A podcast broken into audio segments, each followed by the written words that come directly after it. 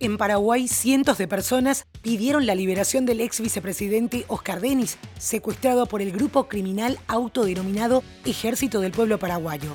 Hoy te contamos además la situación COVID en el mundo y hablamos de todas las noticias deportivas del fin de semana. Hoy es lunes 14 de septiembre y esto es el Franco Informador, tu mejor opción para estar al día con las noticias, de manera fresca, ágil y divertida, en menos de 10 minutos y sobre la marcha. Soy Soledad Franco. Allá vamos.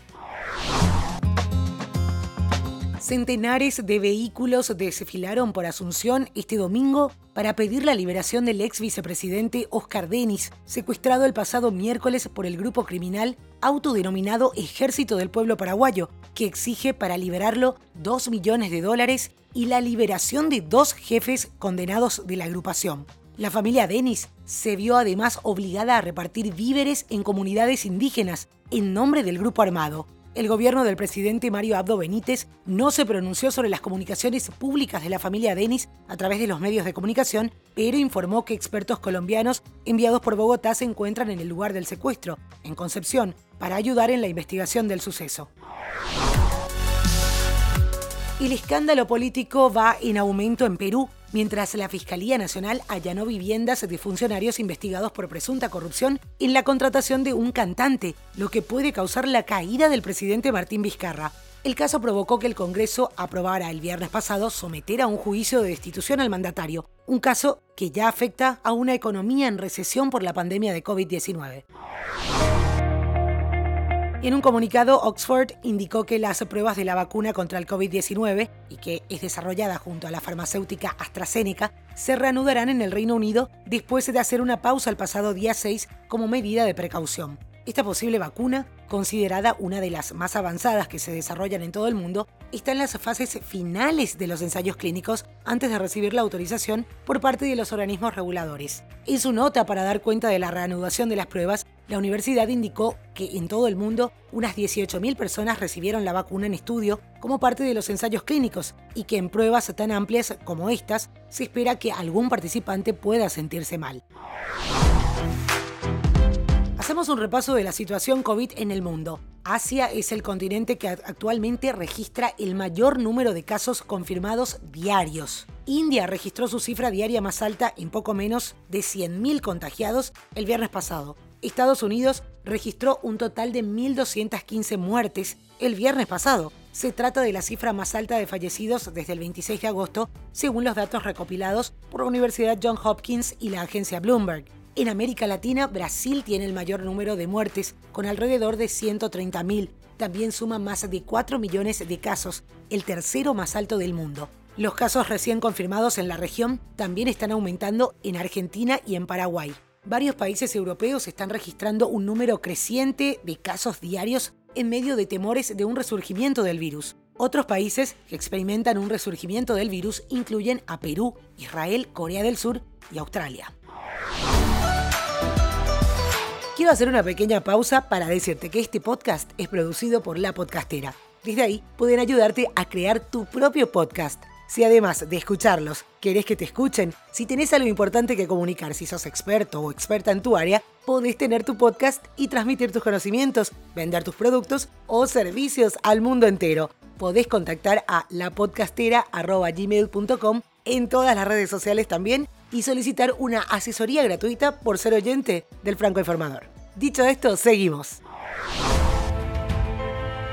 Precisamente hablamos de Israel. Tras meses y meses de intentar evitarlo, Israel anunció que el país deberá someterse a partir del día viernes 18 de septiembre y durante tres semanas a un nuevo confinamiento para frenar la segunda oleada de COVID-19 que no da tregua y le ha llevado a tener uno de los mayores índices de contagios del mundo. Las autoridades sanitarias advirtieron de que habría un nuevo confinamiento si se superaban los 2.000 positivos diarios. Tras superarse la semana pasada los 4.000 contagios en 24 horas, con los hospitales encaminados a la saturación y las cifras de casos graves en alza, el confinamiento finalmente se convierte en realidad. Disney Plus se encuentra actualmente probando una característica que nos permitirá reunirnos hasta con seis amigos de forma remota para ver todas las películas, documentales y series en una función en pruebas que estaría disponible para todo el mundo antes de que llegue el frío al norte del mundo. Disney confirmó que algunos usuarios de Canadá ya están probando la función llamada Group Watch. Zoom supo leer la situación y navegar hacia el éxito. Todo esto a pesar de los múltiples problemas a los que se tuvo que enfrentar. Una de las mayores falencias que se han podido encontrar a Zoom desde que se hizo conocida es en el plano de la seguridad. La falta de cifrado, el conocido zooming, los datos privados aireados, en fin, varias fallas. Con sus vaivenes fueron cerrando estas polémicas y ahora llega a una de las medidas más habituales y necesarias, la verificación en dos pasos. Osaka reina en Nueva York. La japonesa remontó el partido para llevarse su segundo título del US Open. El marcador de 1-6, 6-3 y 6-3 le dio la victoria frente a Victoria Azarenka. Es el tercer major para Naomi. Y en un extraño momento pandémico dentro de la burbuja de Nueva York, Dominic Thiem se impuso a Alexander Zverev por 2-6, 4-6, 6-4, 6-3 y 7-6, consiguiendo así el primer Grand Slam de su carrera. Tres veces había llegado a la final y se le negó con los grandes. Estuvo dos sets abajo y quebró cuando Zverev sacaba para partido. Un momento casi post-apocalíptico del tenis sin Djokovic, Nadal y Federer, con chicos ya más experimentados y sin la presión de enfrentarse a los grandes jugadores de la historia en el otro lado de la cancha. Y hablando del tenis, Rafa Nadal y Novak Djokovic son los principales favoritos en el Masters 1000 de Roma, Italia, que comienza hoy lunes. Nadal no compite desde principios de marzo, cuando ganó el ATP 500 en Acapulco. Djokovic fue recientemente descalificado del US Open, perdiendo la oportunidad de disputar el 18 Grand Slam y será cabeza número uno, mientras Nadal queda como cabeza número 2. El español intentará su décimo título en Italia, mientras que el serbio busca su quinto logro.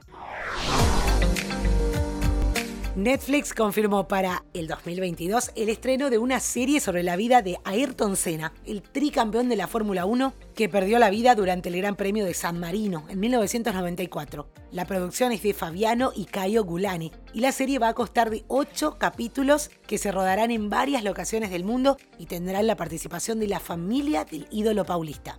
Netflix hacía el anuncio con este mensaje. La línea a cuadros está a la vista la historia detrás del héroe brasileño y mundialmente famoso corredor de Fórmula 1 Ayrton Senna se adaptará a una serie limitada de 8 episodios, solo en Netflix. Seguimos con la Fórmula 1 para hablar del inglés Lewis Hamilton, que con su Mercedes reforzó el liderato en el Mundial ganando este domingo el Gran Premio de la Toscana, el noveno del campeonato, en el circuito italiano de Mugello, donde festejó su triunfo 90 en la categoría reina y que lo deja a solo uno del récord histórico del alemán Michael Schumacher. Ganó por delante de su compañero finlandés Valtteri Bottas y del tailandés Alexander Albon de Red Bull, que firmó el primer podio de su carrera en la Fórmula 1. Fue un Gran Premio de la Toscana accidentado, con un choque en fila. Carlos Sainz, Kevin Magnussen y Antonio Giovinazzi se vieron obligados a abandonar. También acabó con la participación de Max Verstappen y Pierre Gasly.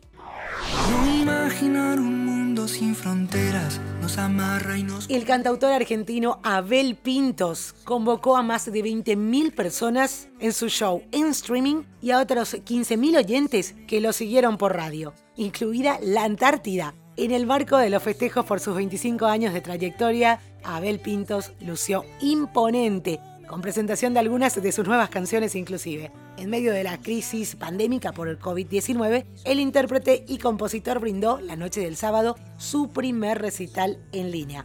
No faltaron los clásicos en su repertorio. Habíamos llegado a un acuerdo, no diríamos las cosas que... Y esto es todo por hoy, ya estás al día con las noticias. Te agradezco por hacer del Franco Informador parte de tu rutina diaria de información. Te espero nuevamente, mañana a primera hora. Pero no importa, no somos